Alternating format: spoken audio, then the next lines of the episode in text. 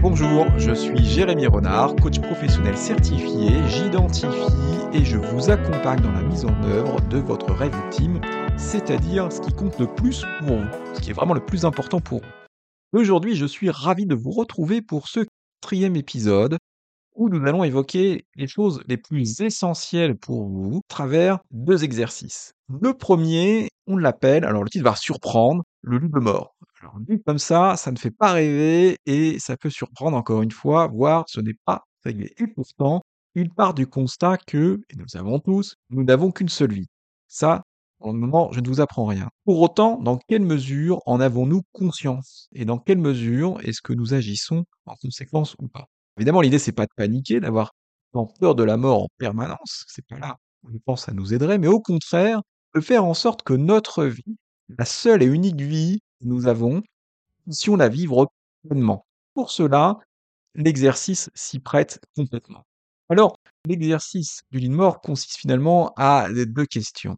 Imaginez que, et malheureusement ça nous arrivera bien à un moment donné, même si je vous souhaite que ce soit le plus tard possible, vous êtes devant les derniers instants, vous y êtes confronté et vous savez que la mort est proche. À ce moment-là, la question à vous poser, vous êtes dans cette situation, qu'aimeriez-vous avoir vécu Quel rêve auriez-vous souhaité vivre? Alors si vous le pouvez, je vous invite à mettre cet épisode sur pause et de prendre le temps de la réflexion. Je vous redonne les questions. Qu'aimeriez-vous avoir vécu? Quel rêve auriez-vous souhaité vivre? Voilà, prenez le temps de répondre. Deuxième partie de l'exercice, une fois que vous avez ces réponses, que vous avez écrites, vous avez imaginé, ou peu importe support qui vous va bien, c'est qu'allez-vous faire de ces réponses? Qu'allez-vous ajuster? Qu'est-ce que vous avez envie de changer en conséquence? Quelles sont les actions que vous avez envie d'entreprendre Voilà. Parce qu'une deuxième fois, vous pouvez mettre sur pause, ou le répéter un peu plus tard pour vous prêter à l'exercice, voir ce qui émerge.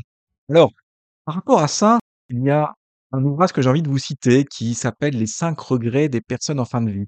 Il a été écrit par Bronnie Ware, qui était infirmière en soins palliatifs, et elle a fait l'exercice de sonder, de collecter et de rassembler dans son livre, un livre qui a eu un grand succès, les cinq regrets, les cinq plus grands regrets, comme son nom l'indique, des personnes en, fin de vie. Et ce qu'elle a entendu, ce sont donc ces cinq éléments que je vais vous donner là, maintenant.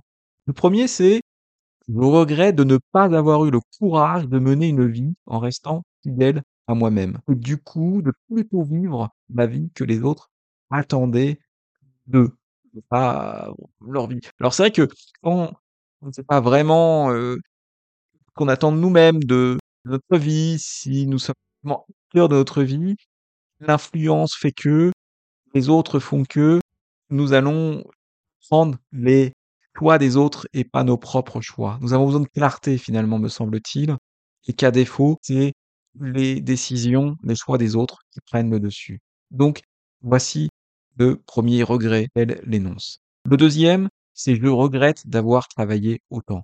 En effet, on a plutôt tendance à se dire que peu de personnes diraient qu'elles regrettent d'avoir trop travaillé sur leur ligne mort. D'ailleurs, je lisais un article il y a encore peu de temps euh, qui Bill Gates, hein, pourtant quelqu'un de très ambitieux, qui a énormément travaillé, mais euh, qui disait ne pas avoir consacré assez de temps finalement à, ses proches, à sa famille, et qu'il aurait mis le curseur un peu moins loin, un peu moins poussé, si il avait pu prendre ce, recul-là. Donc ça, c'est le deuxième point. Le troisième point, c'est je regrette de ne pas avoir vu courage d'exprimer mes sentiments. Alors il est vrai que dans nos sociétés, on a plutôt tendance à réprimer les sentiments, a fortiori, je dirais, dans le monde du travail, où on nous invite plutôt à être tels des machines, dénuées de sentiments, et pourtant, nous le savons, ce sont les sentiments, les émotions des indicateurs qui sont précieux pour nous guider par rapport à ce qui nous convient, ne nous convient pas, notre alignement holistique, etc., etc. Donc, c'est de ne pas avoir eu le courage d'exprimer ses sentiments et du coup aussi de ne pas les avoir partagés, bien évidemment. Quatrième élément, je regrette de ne pas être resté en contact avec mes amis. Le relationnel a une place évidemment importante dans notre vie. D'ailleurs, je vous citerai une étude d'Harvard. C'est une étude dont on entend souvent parler parce que c'est l'une des plus citées, c'est aussi l'étude la plus longue. Elle a été déroulée sur plusieurs générations et cette étude avait pour but de trouver, d'identifier les facteurs qui contribuent à notre bonheur. Et si j'en parle, c'est parce que justement, l'un des facteurs prédominants, ce sont les relations avec nos proches, avec nos amis, qui font que nous pouvons nous sentir heureux. C'était le quatrième élément. Le cinquième, il est celui-ci. Je regrette de ne pas m'être permis d'être plus heureux. Il est vrai, me semble-t-il, que voilà, on pense aux autres. Il existe ce fameux driver fait plaisir. Je pense que cela parlera à certains. Le fait que nous sommes aussi éduqués en général à penser aux autres et puis on pourrait être perçu comme quelqu'un d'égoïste sinon. Et finalement, quelle est notre place? Dans quelle mesure est-ce que nous faisons de nous-mêmes notre priorité, nous prenons soin de nous et de nous permettre de nous autoriser à être plus heureux avant qu'il ne soit trop tard? Voilà, c'était les cinq regrets selon Bronnie Ware dans son livre Les cinq regrets des personnes en fin de vie. Cela pourra certainement vous inspirer aussi. Je ne sais pas si cela rejoindra les réponses que vous avez données dans l'exercice que je vous proposais tout à l'heure. En tout cas, vous avez ici cinq réponses les plus communes qu'avait entendu cette infirmière. Puis j'ai un deuxième exercice à vous proposer qui lui aussi permet de trouver ce qui est le plus essentiel pour soi, ce qui permet de trouver ce qui compte vraiment pour nous et d'en faire notre rêve ultime. C'est là que je souhaitais aussi vous en parler. Alors il y a nous projeter moins loin qu'à notre mort, mais plutôt d'ici quelques années. Le contexte est le suivant. Nous sommes dans trois, quatre ou cinq ans, et un journaliste vient vous voir.